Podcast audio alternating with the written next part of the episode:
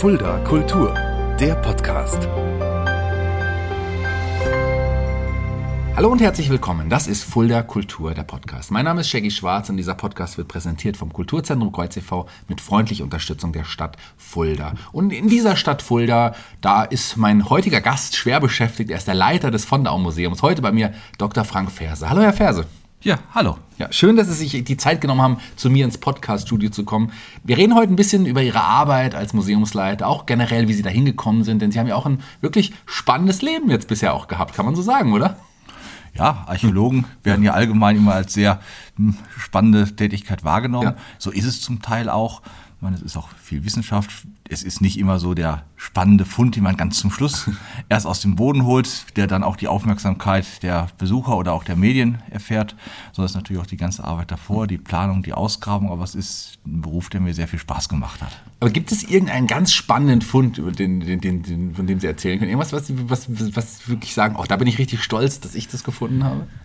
Also wir hatten ja gerade so in Fulda verschiedene große Projekte, mhm. auf die ich so generell eigentlich stolz bin. Das ist einmal hier oben am Tretzhof bei Fulda gewesen. Ja. Da haben wir einen bronzezeitlichen Grabhügel ausgegraben und das war also wunderbar. Wir hatten eigentlich gar nicht mit so einem hervorragenden Befund noch im mhm. Boden gerecht und haben erst bei der Ausgrabung festgestellt, dass da die Mauer, die diesen Grabhügel ursprünglich mal umschlossen hat, noch bis zum ja, 60, 70 Zentimeter, also drei bis vierlagig erhalten war. Also mhm. das war ein ganz super Befund. Und mir hat hinterher mal der Landwirt, der Herr Grösch, gesagt, er hätte den auch mal am Wochenende Bekannten gezeigt. und die hätten dann gefragt, ja sag mal, das haben die doch aufgemauert. ja, die Archäologie, äh, nicht nur ihr Beruf, sondern auch ihre Leidenschaft, da kommen wir gleich mhm. drauf zu sprechen. Aber Sie sind nicht in Fulda geboren, Sie sind in Plettenburg geboren. Wo liegt denn Plettenburg genau?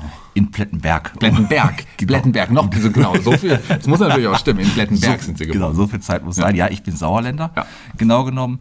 Bin dann übers Studium nach Münster gekommen mhm. und habe da einen Doktorvater gehabt, der seinerseits seinen Ruf aus Hessen bekommen mhm. hatte und auch ein großes Forschungsprojekt mit mhm. nach Münster gebracht hatte, und zwar zur frühen Eisengewinnung im Landil-Gebiet. Mhm.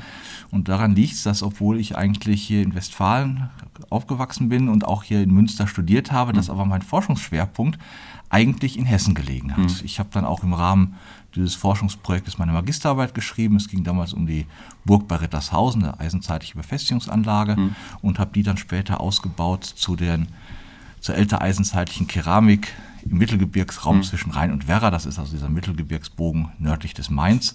Und damit war ich eigentlich so mitten in Hessen drin. Und in dem Zusammenhang bin ich auch das erste Mal nach Fulda gekommen. Und zwar im Rahmen der Fundaufnahme meiner Dissertation. Wann war das? In welchem Jahr? Das muss ich jetzt, das war Ende der nee, Mitte der 90er Mitte Jahre der 90er muss das Jahre, gewesen ja. sein, dass ich dann hier war. Da war noch mein Vorgänger Dr. Müller, war dann noch im Amt, den mhm. ich auf diese Weise noch mal kennengelernt habe, der im Übrigen lustigerweise auch ein Schüler meines Doktorvaters ja. war. Gehen wir Ihnen auch noch, mal einen Schritt zurück, nicht ganz nach Plettenberg, aber wahrscheinlich schon, weil da sind Sie ja wahrscheinlich auch aufgewachsen in, in der Gegend, oder? Ja, ja, bin in Plettenberg geboren, aufgewachsen, ja. also war da, habe da bis zu meinem 19. Lebensjahr auch die Zeit verbracht. Komme da mütterlicherseits auch aus einer Försterfamilie mhm. und das ist auch eine ganz interessante Geschichte eigentlich, weil diese Försterfamilie, die in fünf Generationen da den Forst verwaltet hatte, die wohnte auf der Burg Schwarzenberg. Mhm. Die war zu dem Zeitpunkt schon fast vollständig Ruine, bis auf das alte Drostenhaus, das bestand da noch. Und unter meinem Urgroßvater wurde das vom Blitz getroffen. Mhm. Und daraufhin wurde das Forsthaus aus den Steinen der Burg direkt am Fuße mhm. gebaut. Und das ist vielleicht auch ein Grund, da waren wir dann häufig, haben meinen Onkel besucht und das ist vielleicht so der erste Kontakt gewesen, so im Ansatz mit der Frühgeschichte. Mhm. Also wo ich dann wirklich auch da zwischen Steinen rumgelaufen bin, mal nach Scherben geguckt habe, nach Resten von alten Dachpfannen und so. Und das ist wahrscheinlich so ein bisschen dann hinterher auch der Grund gewesen, warum ich den Wunsch hatte, dann irgendwie Archäologie zu studieren, wo ich dann sowas auch dann beruflich mache. Hatten Sie noch andere Wünsche, in eine andere berufliche Richtung zu gehen? Forst, Förster war, stand nie zur Debatte? Nein, das nicht. Nee, es war eher im Umgekehrten. Ich bin ja geboren in der Zeit, also oder vielmehr auch aufgewachsen, wo wir jetzt hier ein sehr hohes Angebot an Arbeitskräften mhm. Setzen hatten und wo es einfach auch schwierig war, später einen Beruf zu ergreifen, weil mhm. eben da der, das Verhältnis von Stellen und Jobsuchenden einfach zu dem Zeitpunkt sehr ungünstiges war. Kann man sich heute schon wieder fast nicht mehr vorstellen. Mhm. Aber deswegen habe ich tatsächlich überlegt, mache ich jetzt das, was so meiner Leidenschaft entspricht, nämlich Archäologie, oder mache ich was in Anführungsstrichen sicheres wie BWL? Also das war eher so die Frage, vor der ich mich damit 18, 19 gestellt sah. Und wie haben Sie sich dann am Ende entschieden, wirklich in die Archäologie zu gehen? Haben Sie da auch mit Familie gesprochen und, und Freunden? Ja, ich habe mich auch ein bisschen mit Familie und Freunden mal unterhalten. das war natürlich so ein bisschen, ja, wie man das immer so ist, je mehr Leute man fragt, desto mehr Meinung kriegt man dann auch. Also im Endeffekt ist man dann am Ende von so einem Prozess oft genauso schlau wie vorher. Nein, mich hat es im Endeffekt so ein bisschen getragen, dass ich gesagt habe, das, was du jetzt studierst, das willst du ja dann hinterher auch 30, 35, 40 ja. Jahre auch hinterher machen. Und wenn es dann irgendwas ist, was man nicht wirklich mit Leidenschaft und mit Liebe macht, mhm dann ist es verdammt lang, diese Zeit. Und mhm. deswegen hat, war das hinterher so der Moment, wo ich gesagt habe, ach, dann mache ich jetzt halt doch mhm. Archäologie. Und ja, mit jungen Jahren, da hat man ja auch noch ein bisschen so diesen, diesen jugendlichen Optimismus, wo man sagt, na, irgendwie eine Stelle kriegst du schon hinterher. Hat ja auch tatsächlich geklappt. Also mhm. insofern habe ich den Schritt dann nie bereut. Aber ja, letztlich am, ganz am Ende war es dann doch eine Bauchentscheidung. Und wie entscheidet man dann, wo man in, studieren, wo, wo, wo möchte man hin zum Studieren? Liegt es da auch an den Fächern, die da zur Auswahl stehen? Oder wie war die, da die Entscheidungsfindung bei Ihnen? Ja, teilweise ja. Also ich habe ja wirklich mich ganz der Archäologie verschrieben. Also ich habe Ur- und Frühgeschichte mhm. im Hauptfach studiert, klassische Archäologie und altorientalische Altertumskunde in den Nebenfächern. Mhm. Da habe ich erstmal geguckt, wo ist das überhaupt möglich? Eigentlich, muss ich sagen, eigentlich wollte ich Ägyptologie mhm. im Nebenfach studieren. Habe dann aber, als ich mich so ein bisschen damit beschäftigt habe, festgestellt, um Ägyptologie zu studieren, muss man gleichzeitig auch noch Hieroglyphen und Demotisch studieren. Also das ist die eigentliche Kulturgeschichte, ist bei der Ägyptologie mit den Sprachen verbunden. Anders ist das bei der Altorientalistik. Da ist die Keilschriftkunde, die sogenannte Assyrologie, von der Kulturgeschichte von der Archäologie, also der eigentlichen Altertumskunde, getrennt. Das hängt mit den Traditionen der Fächer zusammen. Und deswegen habe ich statt Ägyptologie dann eben altorientalische Altertumskunde genommen. Und an so vielen Universitäten konnte man das nicht studieren. Und dazu kam es bei mir auch so ein bisschen, naja, so als ich war damals ja noch ziemlich stark so auf meinen Heimatort mhm. auch fixiert und dann wollte man jetzt nicht, wer weiß, wo in die Welt hinaus, da war ich ein bisschen hier vielleicht auch der bodenständige Typ, da habe ich mir eine Universität rausgesucht, die so ein bisschen so in der Nähe von Plettenberg nochmal war. Und mhm. das war dann im Prinzip viel so die Wahl zwischen Münster und Marburg. Und am Ende habe ich mich dann für Münster entschieden. In Münster haben Sie dann auch als äh, wissenschaftliche Mitarbeiter oder wissenschaftliche Hilfskraft anfänglich auch gearbeitet? Ja, genau so war es. Also ich fing als, zunächst als ganz einfache studentische Hilfskraft an. Dann habe ich als wissenschaftliche Hilfskraft den damals einen Tagungsband mhm. betreut. Und dann war es so, dass ich zeitlang nach Wiesbaden ging, mhm. als Landesdenkmalamt. Da habe ich dann auch als Wissenschaftsredakteur gearbeitet. Und dann war es zufällig so, dass es also ein größeres Grabungsprojekt bei Heiger Kalteiche gegeben mhm. hat. Das ist einerseits von unserer Universität aus betrieben worden, aber stand natürlich unter der Oberaufsicht des Landesdenkmalamts. Und da bot ich mich so ein bisschen als Schnittstelle an. Ich war ja, kam ja eigentlich aus Münster, arbeitete zu dem Zeitpunkt aber schon ein Dreivierteljahr im Landesdenkmalamt. Dann habe ich da die Grabungsleitung als wissenschaftlicher Mitarbeiter übernommen. War ein wunderbares Projekt, zog sich über vier Jahre hin. Wir mhm. haben mittelalterliche Feuilletons Öfen ausgegraben, wir haben Kalkbrennöfen aus der Neuzeit ausgegraben, wir hatten sehr schönes hallstattzeitliches, also eisenzeitliches Grabhügelgruppe mit insgesamt vier Hügeln ausgraben können, das ist so 6. Jahrhundert vor mhm. Christus.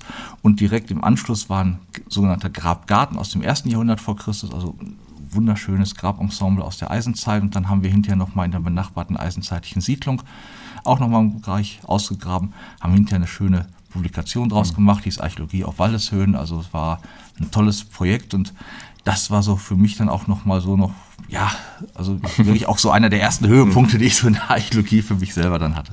Wie sieht die Arbeit eigentlich, als ich als Unwissender darf da wahrscheinlich mal fragen, genau aus als Archäologe? Also man kommt irgendwo hin oder man weiß, da muss, müsste irgendwas sein und dann fängt man doch nicht einfach an zu graben, oder? Nein, das ist ganz richtig. Man macht verschiedene Voruntersuchungen. Ja. Das einfach ist die Geländebegehung, wo man einfach mal guckt, wie sieht die Bodenstruktur mhm. aus? Gibt es da irgendwelche Hinweise, wie leichte Erhebungen zum Beispiel, die auf Grabhügel hindeuten könnten? Oder gibt es irgendwelche Spuren wie Fundstücke, in dem Fall was die Verhütungsöfen angeht, Schlacken mhm. zum Beispiel an Ofen. Das heißt also ganz einfach ist erstmal die Prospektion. Mhm. Dann haben wir seit mittlerweile schon seit einiger Zeit haben wir die Möglichkeit der geomagnetischen Untersuchung. Mhm. Das heißt, wenn man es vereinfacht machen will, es werden magnetische Strahlen in den Boden gesandt über, über Sonden. Je nach Bodenbeschaffenheit werden die reflektiert und man kriegt auf diese Weise einen Eindruck von Strukturen, die möglicherweise unter dem Boden mhm. liegen. Also so kann man sich dann ein gewisses Bild machen und so kann man dann auch so ein Stück weit die Flächen allmählich hier ja, herausfinden, in denen dann wirklich hinterher gegraben wird. Das mhm. ist ja der letzte Schritt, den man macht, weil es ist auch der aufwendigste, der teurerste. Mhm.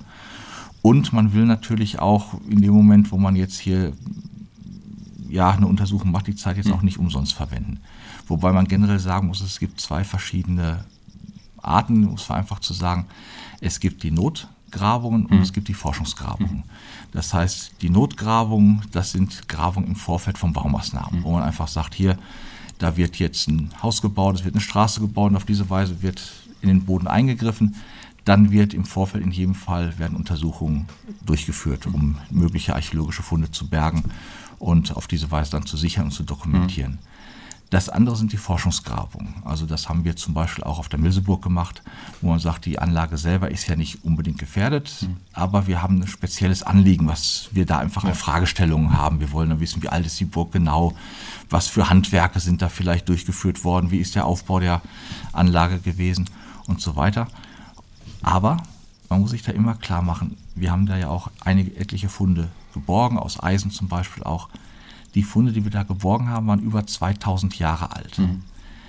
Die haben wir jetzt geholt, die sind bei uns im Museum auch zu sehen. Aber damit haben wir auch eine besondere Verantwortung, denn wir müssen uns vorstellen, wenn wir jetzt überlegen, was sind, was bedeuten 2000 Jahre? Mhm. Wenn wir da mal in unsere Zeit mal jetzt zurückblicken, das ist so der Zweite Weltkrieg, das ist der Erste Weltkrieg, das ist der Siebenjährige Krieg, das ist der Dreißigjährige mhm. Krieg, die Völkerwanderungszeit. Mhm. Alles Ereignisse, die dazu führen, dass auch in großem Umfang Dinge vernichtet werden. Wir müssen also, Menschen sind so, wie sie sind, davon ausgehen, dass das, was wir jetzt aus dem Boden holen, in 2000 Jahren nicht mehr da ist, weil mhm. es dann in der Zwischenzeit längst verloren gegangen ist. Während das, was wir da oben im Boden lassen, ist wahrscheinlich in 2000 Jahren noch da.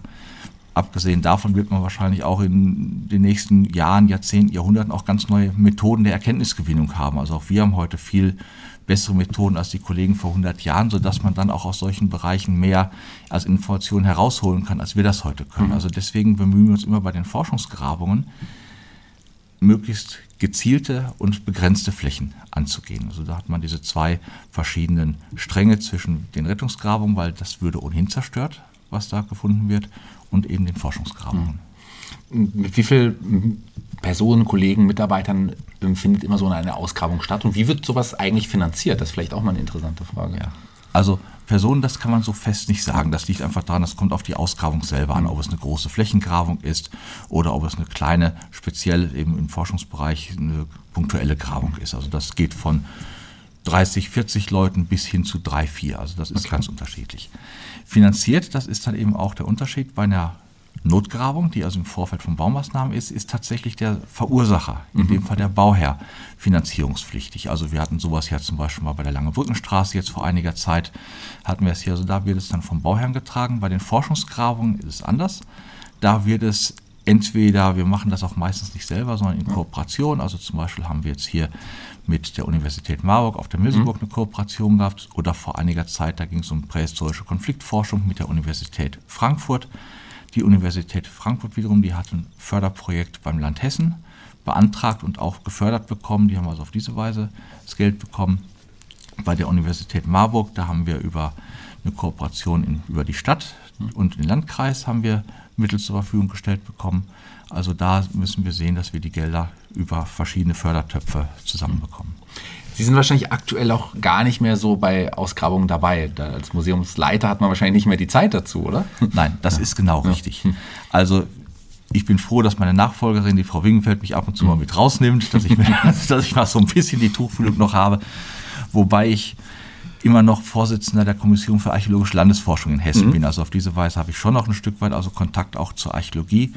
Aber natürlich, das ist viel weniger geworden, als das früher der Fall war, weil ich ganz viele andere Aufgaben habe, die mhm. einfach meine Zeit beanspruchen. Ein bisschen froh war ich deswegen auch über die Keltenausstellung. Auf diese Weise konnte ich nochmal beide Sphären, die des Museumsleiters und die des Archäologen, noch mit, miteinander verbinden. Fehlt Ihnen das so ein bisschen im Moment?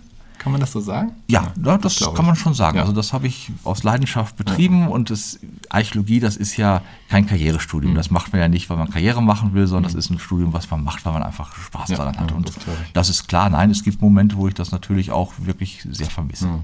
Springen wir nochmal zurück. Äh, Sie haben promoviert, 2004 war das etwa? Hm? Ja, das ist richtig. 2004 habe ich über ältereisenzeitliche Keramik im Mittelgebirgsraum zwischen Rhein und Werra mhm. promoviert. Das hört sich jetzt kompliziert an. Letztlich ist es so, dass ich die eisenzeitliche oder die ältereisenzeitliche Keramik, das heißt die Keramik zwischen dem 8. Mhm. und 5. Jahrhundert, gesichtet habe aus diesem Raum, in Gruppen eingeteilt habe, zu gucken, was gibt es möglicherweise für verschiedene mh, hm, Kulturbereiche, für vielleicht Stammesbereiche, wie kann man da eine Chronologie reinbringen, dass man bestimmte Elemente hat, mit denen man datieren kann, weil gerade die Datierung über Keramik ist unheimlich wichtig, weil sie eben sehr häufig vorkommt. Gleichzeitig ist Keramik aber eher eine unscharfe Sache, die sich nicht so rasch verändert. Und es ging jetzt darum, dass man Verzierungsmerkmale, Formmerkmale versucht herauszuarbeiten, die man einigermaßen chronologisch, aber auch räumlich einordnen kann. Und das war der Gegenstand meiner Arbeit. Verstehe. Danach ging es für Sie in eine andere wunderschöne Stadt. Sie haben ja nur schöne Städte ausgesucht. Münster, später Fulda, kommen wir gleich noch drauf zu sprechen. Mhm. Und äh, Mainz. Da ging es nach Mainz erstmal. Ja, obwohl nicht direkt nach Mainz. Ich war tatsächlich bei der Akademie für Wissenschaft und Literatur in Mainz beschäftigt. Der Dienstort war aber Frankfurt. Okay, ja. Da war ich an der Uni Frankfurt. Das ist richtig, das stimmt. Und da habe ich hier als Wissenschaftsredakteur prähistorische okay. Bronzefunde gearbeitet. Ja. Das ist so ein großes Korpuswerk mit hinterher über 150 Bänden. Sind es, also war ich natürlich bei weitem nicht bei allem beteiligt. Das mhm. Projekt lief schon seit den 70er Jahren, glaube ich. Und da ging es dann darum, dass man einfach hier Bronzefunde, etwa Beile und ähnliches, dass man die zusammenträgt und auf diese Weise auch Datierung und großräumige Beziehungen nachweisen zu können. Und etwa 2008, 2009 müssten Sie nach Fulda gekommen sein. Ja, ja genau, 2008 war ja, es. 2008 schon, ja. Das war, am Anfang hatte ich ja nur eine halbe Stelle, als ich hm. hier war, wo noch im Werkvertrag das ein bisschen aufgebessert haben. Hm. Und jetzt muss ich selber überlegen, ich glaube, 2011, 2012 hm. wurde das dann zu einer Vollzeitstelle. Als Kreisarchäologe, so heißt es? Genau, ja, ist genau genommen Stadt- und Kreisarchäologe. Okay. Das ist deswegen so wichtig, weil dadurch, dass Fulda ja, ja. zu den Sonderstatusstätten gehört, mhm. ist ja in der Kulturfrage ja auch, hat sie ja eigene Aufgabenbeziehung und diese mhm. Stelle, die ich hatte, die wurde damals oder halb von der Stadt und halb vom Landkreis mhm, bezahlt und deswegen tauchten beide auch drin ja. auf. Das haben Sie gemacht, bis irgendwann die Stelle beim Fondau-Museum frei wurde. Ja, ja, genau. Haben Sie sich da beworben? Haben Sie gesehen, okay, es wird eine Stelle frei, das äh, könnt, passt auf mein Profil oder, oder sind Sie angesprochen worden? Wie war das? Ja, es war so teils, teils. Ja. Also es ist ja so, meine Vorgängerin, das, die Stelle endete ja relativ abrupt, um es jetzt erstmal ganz neutral mhm. zu sagen. Und dann war ich gerade auch vor Ort. Ich war in den Abläufen des Museums eingearbeitet mhm. und dann wurde ich gebeten, es kommissarisch die Stelle zunächst zu übernehmen. Und ja, im Endeffekt ist dann aus dem kommissarischen vorübergehenden mhm. Übernahme dann die Dauerübernahme geworden. Wie sieht die Arbeit als Museumsleiter so aus? Meine, wahrscheinlich müssen Sie, also müssen Sie Ausstellungen vorbereiten, kuratieren, ich weiß es nicht. Oder was, was machen Sie da genau? Naja, gut, das ist ein enorm breites Spektrum. Also zum Vonderau-Museum, das muss man erstmal wissen, gehören ja enorm viele Häuser. Das mhm. heißt, es ist einmal das Vonderau-Museum am Jesuitenplatz, was man auch eigentlich kennt. Mhm. Dann gehören ja uns zu uns auch die historischen Räume im Stadtschloss. Dann gehört das Planetarium zum von der mhm. Museum. Wir haben jetzt hier am Samstag das Fastnachtsmuseum im Stadtschloss eröffnet. Wir werden demnächst in der Villa Schmidt ein Museum Kunst zu Franz Erd Walter mhm. eröffnen. Also das ist erstmal eine ganz breite Palette, die jetzt überhaupt mal in Häusern betreut mhm. werden muss. Und die Häuser selber, aber auch jetzt wie bei dem Fastnachtsmuseum und bei der Villa Schmidt auch natürlich die Entstehungsphase. Das wird natürlich auch alles mit begleitet. Mhm. Dann ist es natürlich die Sonderausstellung, das ist ganz richtig. Da müssen wir vieles machen. Dann ein Museum, also das, was man von einem Museum sieht, die eigentliche Ausstellung, hm. das ist ja nur ein Teil von dem, was passiert. Das heißt ja immer, so Museen bestehen im Prinzip aus fünf Säulen. Das ist erstmal das Sammeln. Da fängt es damit an, wenn wir Objekte angeboten kriegen. Wir müssen überlegen, wollen wir die Objekte übernehmen, werden die angekauft, wie können wir das finanzieren. Das heißt, das ist ein wichtiger Aspekt hm. meiner Arbeit, der dazu kommt. Dann das Bewahren, das heißt also, wir müssen die dann auch, die Sachen, die wir ankaufen, ja auch vernünftig lagern, dass die auch wirklich sich bei uns gut erhalten.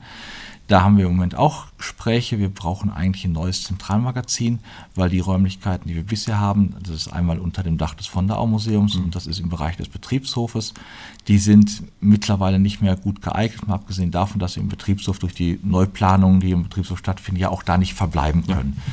Das heißt also, auch da sind wir im Moment am Organisieren, dass wir dann möglich ein neues Zentralmagazin bekommen. Da gibt es entsprechend auch Gespräche, einmal innerhalb der Stadt, aber auch wieder mit Fachleuten für Magazinplanung mhm. etc. Also das ist der Punkt Bewahren. Der uns daraus. Dann müssen wir natürlich ein Stück weit forschen. Das heißt also, wir müssen ja die Relevanz von Objekten überhaupt auch erstmal erkennen. Das ist ja nicht immer für so ganz offensichtlich. Mein Schwerpunkt liegt natürlich in der Archäologie oder in, bis, bis ins Mittelalter hinein, also in der frühen Kulturgeschichte. Das heißt, also auch da versuchen wir Zeit zu investieren, um eben tatsächlich diese Forschungstätigkeit auch zu vollziehen. Da wird natürlich auch vieles, das muss man klar sagen, nach außen verlagert. Da holen wir uns also auch Expertise rein. Das können wir alles gar nicht in der Breite, die das Museum ja darstellt, auch so leisten. Und dann kommen wir erst zu dem Punkt Ausstellen. Weil also das ist dann eben der Punkt, wo wir dann wirklich die Ausstellung planen, sowohl die Sonderausstellung als auch die Dauerausstellung, die ja auch immer mal wieder aktualisiert wird. Da kommt dann auch dazu, dass man sich versucht, auf dem Laufenden zu mhm. halten. Was sind aktuelle Techniken überhaupt? Wie kann man die vielleicht auch für unser Museum sinnvoll einsetzen? Was sind umgekehrt auch vielleicht auch aktuelle Themen, die vielleicht jetzt gerade auch eingesetzt, auch interessant sind für unsere Besucher? Und ganz zum Schluss kommt nochmal als Erweiterung der Ausstellung nochmal generell die Vermittlung. Mhm. Da ist natürlich die Ausstellung schon Teil davon, aber da gehören natürlich auch zu die Herstellung von Katalogen, dazu kommen Internetauftritte, die wir versuchen. Im weiteren Sinne, auch hier, ich spreche heute ja mit Ihnen über das Museum, weil das ist dann zum Teil auch ein Teil der ja, Öffentlichkeitsarbeit, womit wir das Museum dann bringen. Also das ist ein ganz breites Spektrum, ja. was uns sagt, und überall steckt man so ein bisschen mit drin. Und das ist natürlich dann auch für mich immer so ein Stück weit so, ich will nicht sagen, Dilemma ist vielleicht zu viel gesagt, aber man muss immer sagen, ich kann viele von diesen Sachen, die kann ich nur anstoßen. Die kann ich auf die Schiene setzen und dann verfolge ich das eigentlich nur noch sporadisch. Dann führen das Mitarbeiter weiter oder das führen extern Beauftragte weiter. Das ist so manchmal auch so ein Stück weit das, was mich selber schon mal so ein Stück weit stört. Ich hätte gerne manchmal so ein bisschen mehr Zeit, mich auf einzelne Projekte im Speziellen zu konzentrieren. Und das ist dann oft dann doch im Alltagsgeschäft nicht wirklich möglich.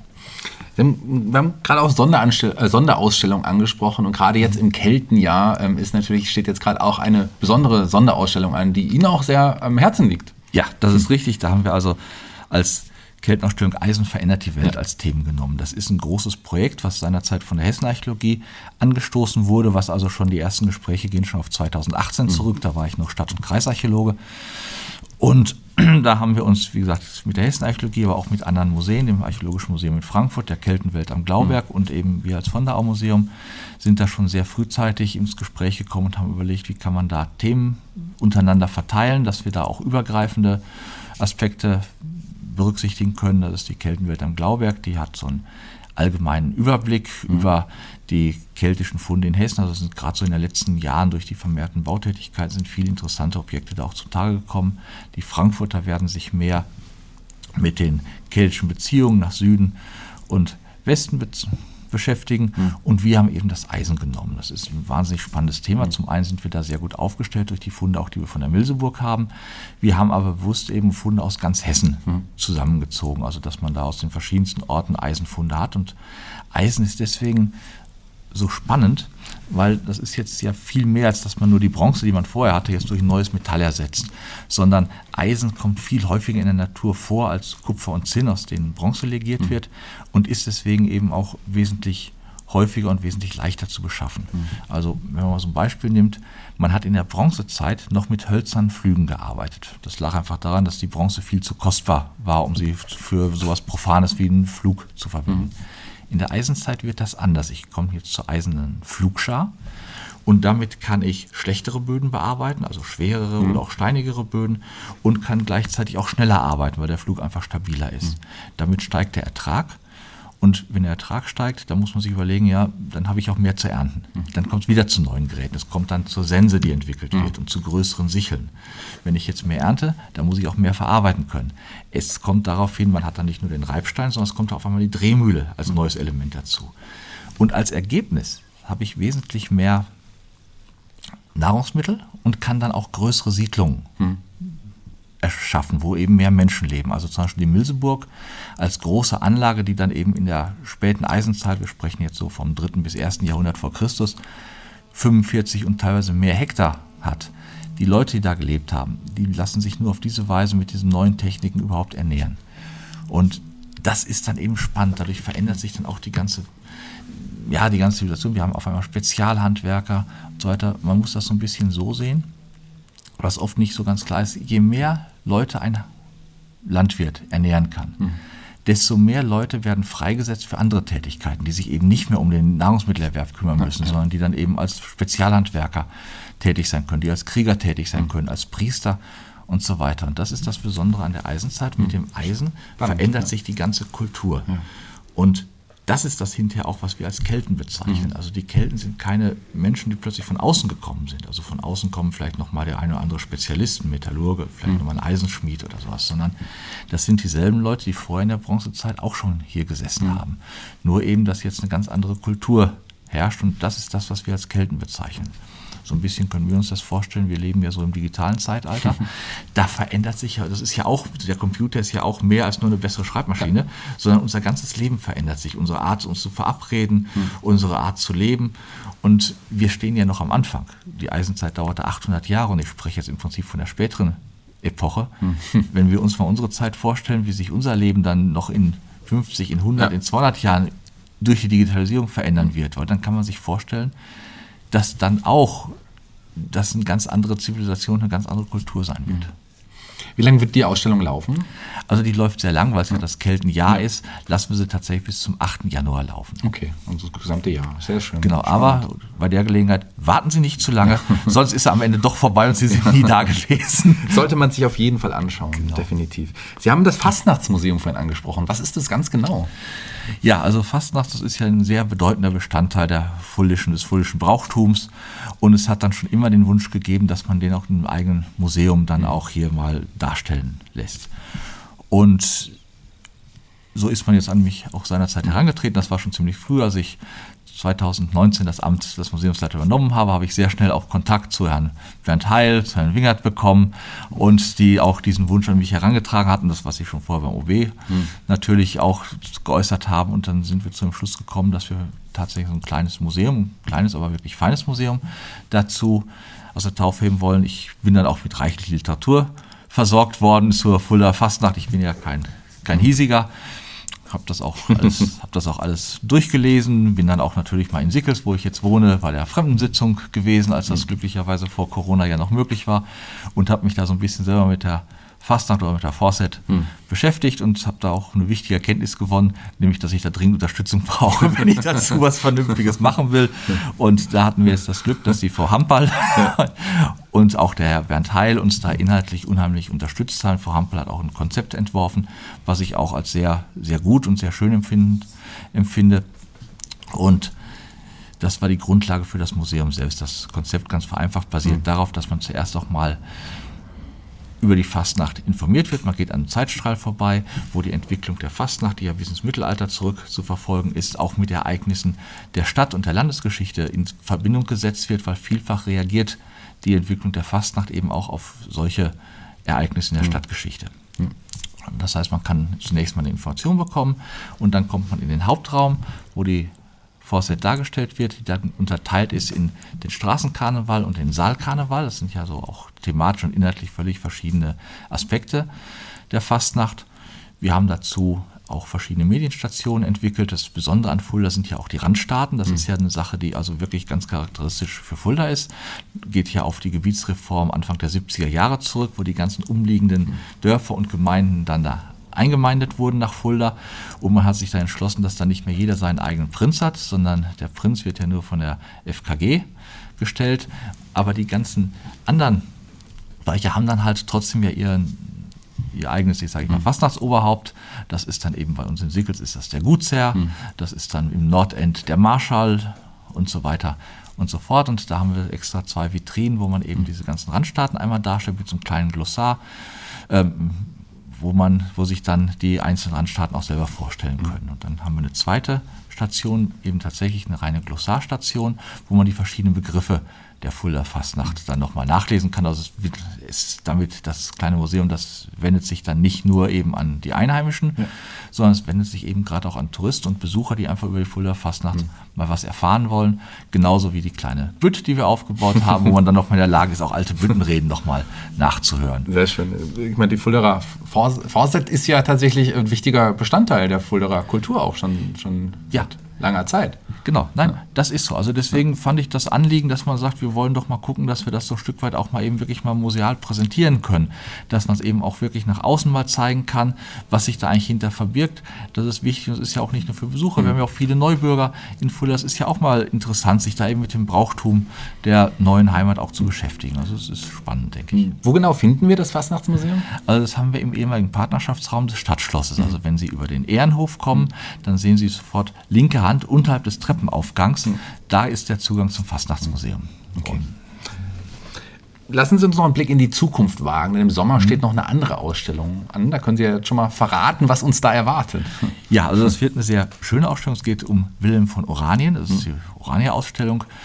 Design und Dynastie will es heißen, wo man einfach ausgehend von der Zeit Wilhelms I., also Wilhelm I. war ja, bevor er König der Niederlande wurde, war ja für kurze Zeit auch Fürst von Fulda, nämlich 1802 bis 1806 eingesetzt unter Napoleon, hat sich dann aber mit ihm hinterher überworfen. Hm. Zu seinem Glück eigentlich, wenn er sich nicht rechtzeitig mit Napoleon überworfen hätte, wäre er nach dessen Niederlage im Wiener Kongress nicht mehr König der Niederländer geworden. Aber deswegen haben wir, da ist der 250. Geburtstag, mhm. ist dann dieses Jahr, deswegen haben wir das hier zum Anlass genommen, uns mit der Person mhm. Wilhelms zu widmen.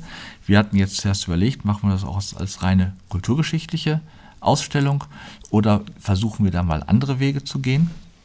Da ist seinerzeit über Herrn Hoppe von der Bürgerschaftlichen Initiative ist der Kontakt zum Büro Unicol hergestellt worden in den Niederlanden und da lief der Kontakt ja lange Zeit über, über einen Dr. Heiler auch vor vom Kulturamt und wir sind da zunehmend ins Gespräch gekommen und da werden wir eine Ausstellung machen, also wirklich durchs ganze Stadtschloss. Also wir werden die diesmal nicht im Vonderau Museum haben, sondern wird in den historischen Räumen des Stadtschlosses sein, die wir dazu fast komplett umdekorieren und umgestalten werden und man wird eben viel über einmal über die Geschichte des Königshauses haben, aber natürlich auch bis in die Gegenwart hineingehen, also bis in die aktuelle Dynastie mit Wilhelm Alexander und Prinzessin Maxima und wir werden da auch historische Objekte mit Objekten des mit aktuellen Designobjekten mhm. einfach mal kombinieren. Das denke ich mal wird für auf beide Richtungen wieder ganz neue Blickwinkel ja, werfen und da sind auch wirklich Objekte bei, die also bisher außerhalb der Niederlande in dieser Zusammensetzung auch noch nie zu sehen waren. Und die Ausstellung ist wirklich exklusiv hier für Fulda entwickelt und wird danach auch nicht woanders zu sehen sein.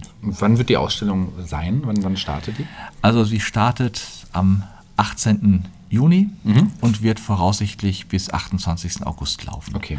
Wir haben deswegen auch extra so ein bisschen die Öffnungszeiten angepasst, weil sie eben doch sehr auch, auch sehr aufwendig war und weil wir auch da hoffentlich auch Besucher aus dem ja, überregionalen Besuch erwarten. Wir werden deswegen abweichend von dem sonstigen durchgehend von montags bis sonntags, also wirklich täglich aufhaben und die Öffnungszeiten auch etwas erweitern, nämlich von 10 auf 18 Uhr. Ja, sehr schön, spannend.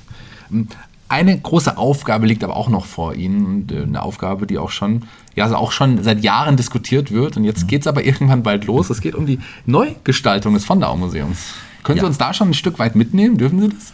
Ach ja, ein bisschen kann ich natürlich dazu sagen. Also wir sind ja schon seit einiger Zeit mit den Planungen beschäftigt. Wir hatten zuerst überlegt, und das war eigentlich unsere Vorgehensweise, dass wir abschnittsweise mhm. vorgehen wollten. Also die eigentliche Idee war, dass wir zunächst den eigentlichen Eingangsbereich erneuern. Das heißt also weg aus der Randlage, die wir jetzt haben, mit dem Zugang zum Jesuitenplatz, mhm. also ins Zentrum dieser Front setzen und den jetzigen Eingangsbereich zu einem Kompaktraum zu machen, der gleichzeitig auch Schaufenster des Museums, aber auch der Stadtgeschichte ist. Mhm. Es hat sich aber jetzt während der Planung herausgestellt, dass es eigentlich bautechnisch fast nicht möglich ist, in diesen kleineren Einheiten zu denken. Mhm. Das liegt einfach daran, dass es also wir gucken mehr auf die Gestaltung hm. dieser Bereiche, aber es ist gleichzeitig natürlich auch noch der Brandschutz muss erneuert werden fürs Gesamthaus. Das hm. ist einfach, das ist mittlerweile alles vor 30 Jahren gemacht worden, da haben sich die gesetzlichen Bestimmungen geändert. Es müssen die Belüftungsanlagen und die Klimatisierung, das muss alles geändert werden. Es muss sich die Elektrizität hm. ändern, Stichwort WLAN, Internet und alles. Und das kann man nicht losgelöst in kleinen Einheiten denken, sondern das muss man immer schon gleich fürs ganze Haus mitdenken. Und deswegen haben wir das jetzt nochmal neu aufgesetzt, dass wir gesagt haben, wir müssen das doch, was die Ausschreibung angeht, was die Planung angeht, müssen wir das doch eben gleich fürs ganze Haus mitdenken und mitentwickeln. Und deswegen sind wir da im Moment, was das angeht, in einer kleinen Verzögerung drin. Mhm. Wir wollen aber diese Umstrukturierung, das ist für uns sehr wichtig, auch dazu nutzen, das Museum nochmal wieder näher an die Gegenwart und an die Leute von heute zu rücken. Mhm. Das heißt, wenn man jetzt etwa im Museum drin ist, dann hört unsere Kulturgeschichte etwa mit dem Ende des Zweiten Weltkriegs auf. Wir haben da nochmal die zwei Fulda-Mobile drin, wir haben nochmal einmal eine Situation aus den Grenzen zu sehen. Wir haben aber weder die bundesrepublikanische Zeit wirklich abgebildet, wir haben nichts zur Wiedervereinigung, wir haben nichts zum demografischen Wandel in der Gesellschaft. Das heißt also, da fehlt unserer Ausstellung so ein bisschen so der Anknüpfungspunkt an die Gegenwart. Hm. Dasselbe ist zum Beispiel auch in der Naturkunde. Wir haben wunderschöne Dioramen, also ganz hervorragend gestaltet, die die verschiedenen Lebensräume sowohl im Land als auch im Gewässer wiedergeben aber wir haben nichts oder wenig zum Beispiel zu den aktuellen Fragen. Wie ist das mit der Klimaentwicklung? Was hat das für Folgen in unserer Region?